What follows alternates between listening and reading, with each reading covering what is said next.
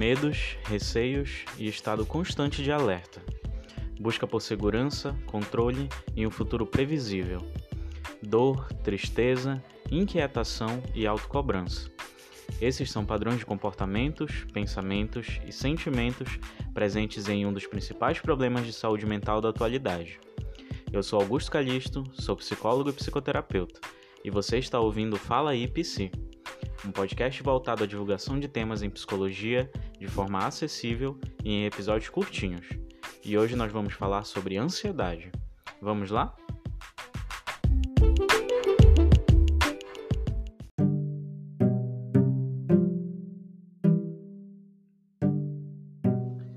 Sejam bem-vindas e bem-vindos a mais um episódio do Fala Psi.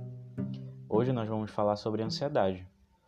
Eu quero começar dizendo que é uma questão com muitas nuances e que eu busquei dar um foco às informações mais práticas sobre o assunto, assim como apresentar de forma mais acessível. Eu confesso que muita coisa ficou de fora, mas eu espero de coração que a compreensão sobre o tema não fique prejudicada. Então vamos lá. Para a gente começar a entender o contexto quando a gente está falando de ansiedade. De acordo com a Organização Mundial da Saúde, a prevalência mundial de transtornos de ansiedade é de 3,6% da população no mundo. Já no continente americano, a proporção é de 5,6% da população, sendo o Brasil o país com o índice mais alto, alcançando 9,3% da população e obtendo o status de país com maior número de casos de ansiedade no mundo. Há também a ansiedade gerada pelo momento de dificuldades que estamos vivenciando pela pandemia do Covid-19. Só para exemplificar, nós podemos falar do trabalho desenvolvido pelo professor Alberto Filgueiras, do Instituto de Psicologia da Universidade do Estado do Rio de Janeiro. Nesse trabalho, 1.460 pessoas foram entrevistadas via questionário com mais de 200 questões, nos períodos de 20 a 25 de março e de 15 a 20 de abril os resultados apontaram que, no primeiro período, a prevalência de crises agudas de ansiedade foi de 8,7%, enquanto que no segundo período a prevalência foi de 14,9%, um aumento significativo. Existem muitos dados de estudos científicos, de revisões, demonstrando que a ansiedade acomete todos os públicos em todas as faixas etárias, com maior incidência para mulheres esses dados também demonstram que a ansiedade traz impactos significativos tanto no desempenho acadêmico quanto no desempenho laboral, assim como na qualidade das relações entre pessoas e das pessoas consigo mesmas. Diante de tudo isso, de todo esse contexto, esses dados, a gente pode se perguntar: o que, que é a ansiedade? E é o que a gente vai discutir agora.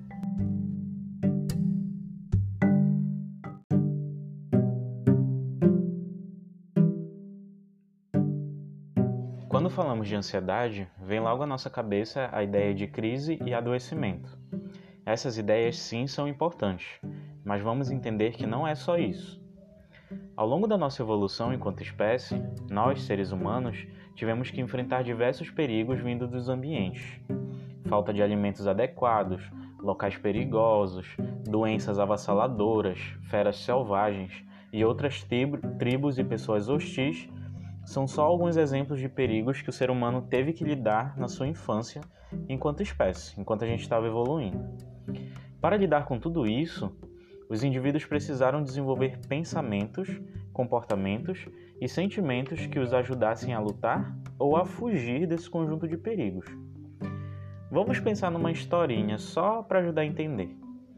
Imagina que você e um amigo, lá na pré-história, estão no meio de uma floresta e vem uma movimentação estranha em um arbusto. Essa movimentação traz para você uma sensação de aperto no peito. Seu coração começa a bater mais rapidamente, as suas pernas se tensionam, se aprontam para correr. Você olha para o seu amigo e ele está lá, super tranquilo, sem preocupação, sem reação alguma de ansiedade. Quem será que vai sobreviver? Quem será que vai ser devorado pelo leão e não vai transmitir seus genes para descendentes futuramente. Com isso, nós podemos pensar que a definição de ansiedade é a seguinte: um conjunto de pensamentos, sentimentos e comportamentos que tem por objetivo geral a preservação do indivíduo, seja pelo enfrentamento de problemas ou seja pela fuga deles. São os famosos mecanismos de luta ou fuga. Nesse sentido, há um sentimento ou a percepção de que existe um perigo, ou uma incerteza, ou de que algo está errado. Como consequência disso, surgem pensamentos, sensações no corpo e alguns comportamentos que são voltados a essa fuga ou ao enfrentamento desse perigo real ou percebido. Só para a gente pensar em alguma metáfora para ajudar a entender. Esse conjunto de sensações, pensamentos e, e comportamentos é como se fosse um software de computador, um programa de computador, que foi instalado no nosso cérebro por milhares de anos de evolução trazido a nós pelos nossos, nossos genes, compartilhados pelos nossos antepassados. É um programa, um aplicativo que, diante de determinados problemas, apresenta um modo específico de funcionamento, um conjunto de instruções sobre como lidar com os riscos.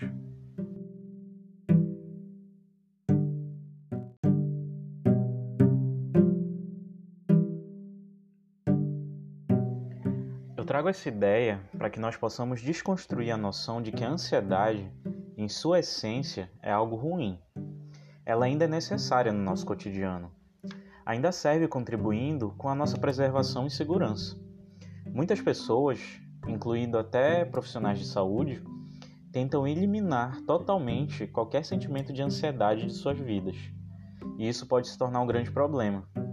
Em muitos momentos da vida, é importante se preocupar e ter medo, assim como pensar no futuro, checar o ambiente em busca de possíveis fontes de perigo. É saudável sentir ansiedade em algumas situações em que ela é necessária. Ok, a gente pode entender que ela pode ser necessária, mas aí surge a pergunta: por que, que a ansiedade ela foi útil antes para nossa sobrevivência e pode não ser útil no nosso cotidiano? Quando é que ela pode se tornar um problema? A gente vai já descobrir isso.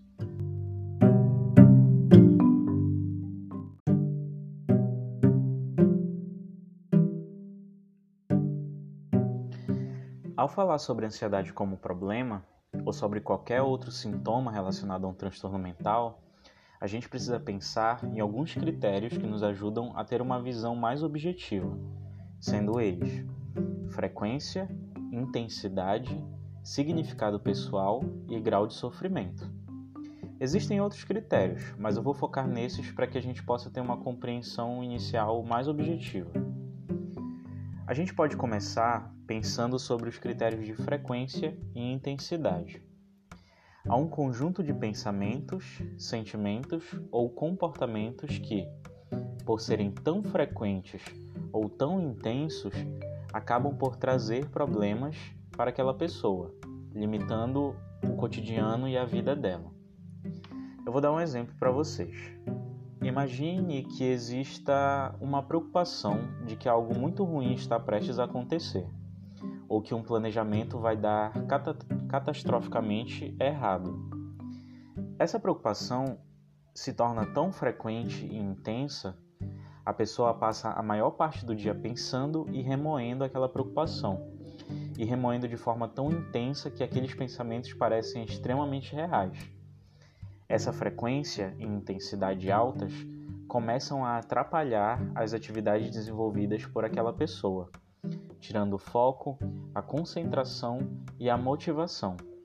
Além disso, trazem dificuldades na relação dela consigo mesma e com outros indivíduos. Esse é um exemplo de como os critérios de frequência e intensidade podem ser utilizados para a gente saber se tem um problema, ah, seja ele de ansiedade ou de outros transtornos mentais. Existem também os critérios de significado pessoal e grau de sofrimento. Continuando com outro exemplo, podemos pensar o seguinte: uma pessoa sente algumas dores estomacais, dores de barriga, dores no abdômen, diante de uma situação preocupante no entanto, para aquela pessoa, aquelas dores significam ou fazem lembrar de situações muito ruins que já aconteceram na vida dela. E por conta disso, trazem um grau de sofrimento elevado, às vezes até insuportável, Se esses significados e esse grau de sofrimento forem muito intensos, a gente já pode perceber que tem algum tipo de problema. Diante disso, a gente precisa pensar não só se existe ou não a ansiedade, não só se ela está presente, mas qual é a intensidade, qual é a frequência e quais são os significados atribuídos por essa pessoa para essa ansiedade, baseada na existência daquela pessoa, de forma bem singular. Tentando ilustrar o antes, o durante e o depois, a gente pode pensar que existe um gatilho que se refere a algum tipo de medo, seja ele real ou percebido, ou a antecipação desse medo.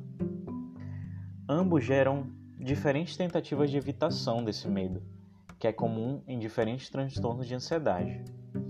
No, nesse caso, uma pessoa vê alguma coisa, ou pensa em alguma coisa, ou, ou alguém fala alguma coisa para ela que lembra aquela, aquele medo, que lembra aquela preocupação, que lembra aquela incerteza. E aí vão ter vários pensamentos, sentimentos que preparam aquela pessoa para lutar ou fugir desse, daquilo que gera muito medo, que gera toda essa ansiedade. Ah, nem sempre esses gatilhos, né, essa coisa que causa ansiedade, que causa essa tentativa de, de fuga ou de luta, nem sempre isso vai ser muito claro para aquela pessoa. Mas é, essas respostas, esses comportamentos de, de fuga ou luta, eles podem continuar acontecendo mesmo assim. Não importa se a gente entende ou não, eles podem a, ah, continuar acontecendo.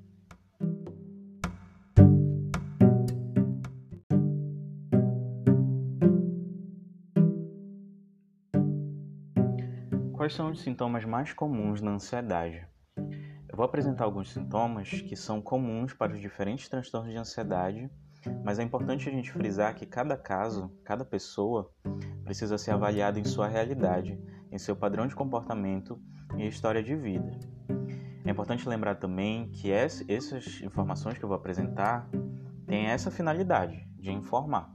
A gente não vai é, prezar por autodiagnóstico, tá? Não faça isso.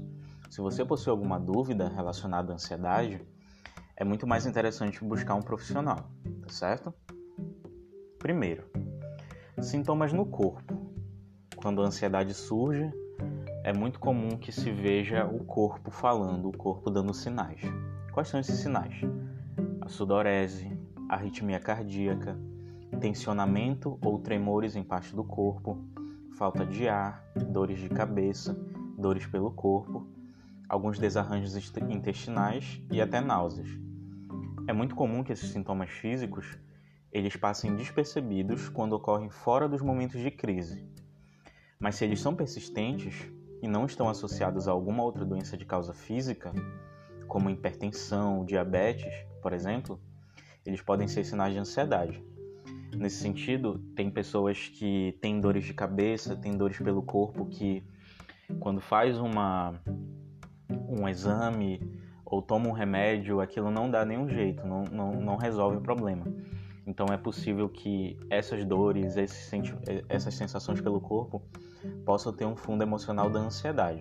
É o que a gente chama de somatização, quando uma emoção muito forte se manifesta em alguma parte do corpo por meio de uma dor, por meio de uma náusea.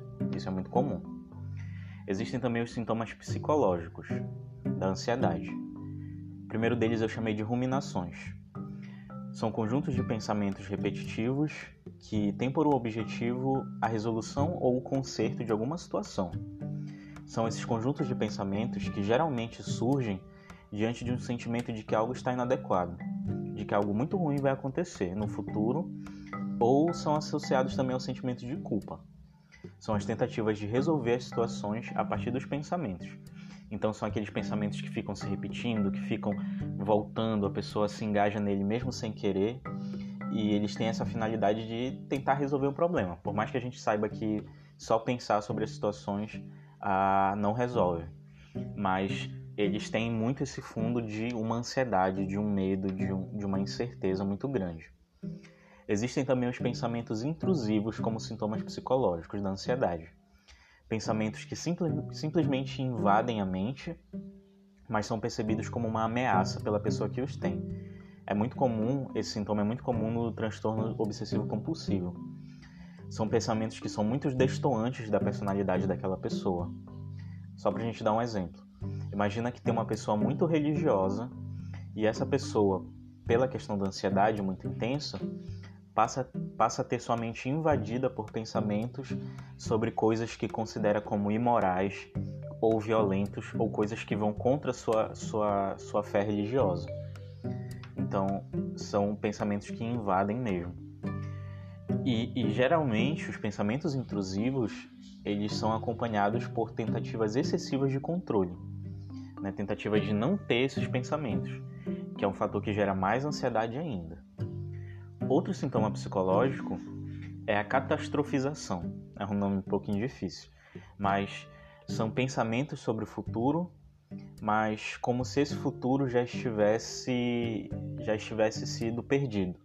É como se uma catástrofe fosse acontecer ou já tivesse acontecido. É uma, uma espécie de previsão do futuro. São pensamentos, mas de forma excessivamente pessimista, sobre perda, acidentes ou catástrofes em geral. Nem sempre acontece de forma muito consciente, mas a sensação deles está presente mesmo assim, junto com a ansiedade. Existem também alguns sintomas comportamentais da ansiedade. Um deles são ações em busca de organização e controle excessivo, então uma pessoa que está sempre preocupada. Organização é importante, ter controle é importante, mas o problema, como eu falei, é a frequência e a intensidade disso. Então, tem ações em busca de organização em controle excessivos, discussões e perda repentina de paciência com outras pessoas ou em tarefas cotidianas, aumento significativo no uso de substâncias, álcool, remédio ou outras drogas, agitação persistente e dificuldades no sono, com excesso de sono ou insuficiência no sono, como a gente chama da insônia, né? E por último, a gente pode falar dos sintomas emocionais, a sensações persistentes de alerta, de que algo ruim está prestes a acontecer, aquela sensação de que, nossa, algo. Eu não consigo dizer o que, mas tem algo ruim que vai acontecer. A hiperexcitação, né, seguida de cansaço e tristezas excessivas. Então, no momento que a pessoa está super mega agitada, mas logo depois que aquilo passa, vem aquela queda no, no humor, aquela queda na energia. E os sentimentos persistentes de agitação e desânimo por mais que uma pessoa esteja muito agitada, ela esteja muito energizada, ainda tem um desânimo de não saber muito bem porquê. Geralmente isso é motivado pela ansiedade também.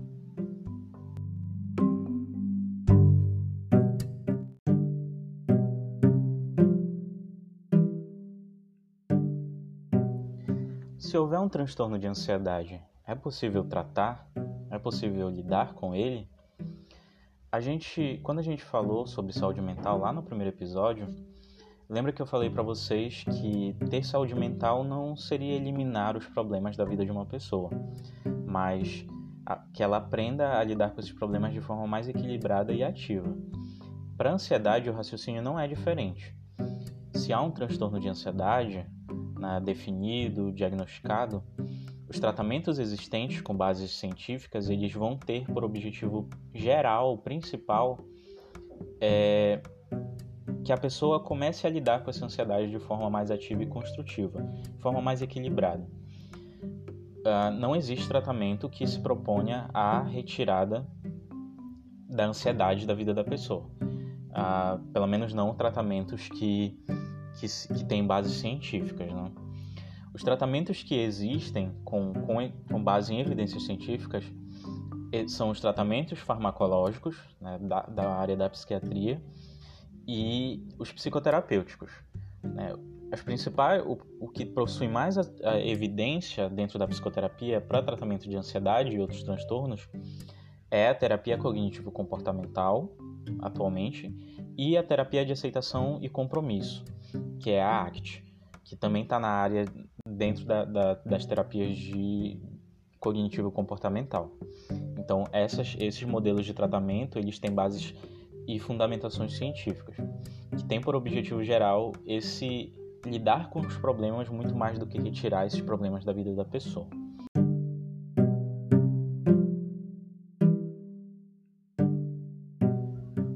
Então, pessoal, esse foi mais um Fala aí PC. Eu espero que tenha ficado claro o, o assunto sobre ansiedade, né, sobre esses pontos que compõem a ansiedade. É, eu, eu, pretendo fazer no futuro mais alguns episódios sobre esse tema, sobre as nuances dele, sobre a questão das causas é, e que para melhorar essa compreensão do que, que é de fato esse fenômeno que é tão importante para a gente hoje em dia. Se você quiser dar um feedback sobre o podcast, pode me escrever lá no arroba psicólogo Calixto Augusto no Instagram, é meu perfil profissional. Segue, manda um direct, comenta. É, do que, que você achou do podcast, o que, que você tem achado, se tem ficado compreensível, se tem ficado é, difícil de entender. Qualquer feedback para a gente estar tá melhorando esse, esse pequeno programa, tá certo? Então é arroba tá? É, um abraço para todas e todas e a gente se vê. Até mais.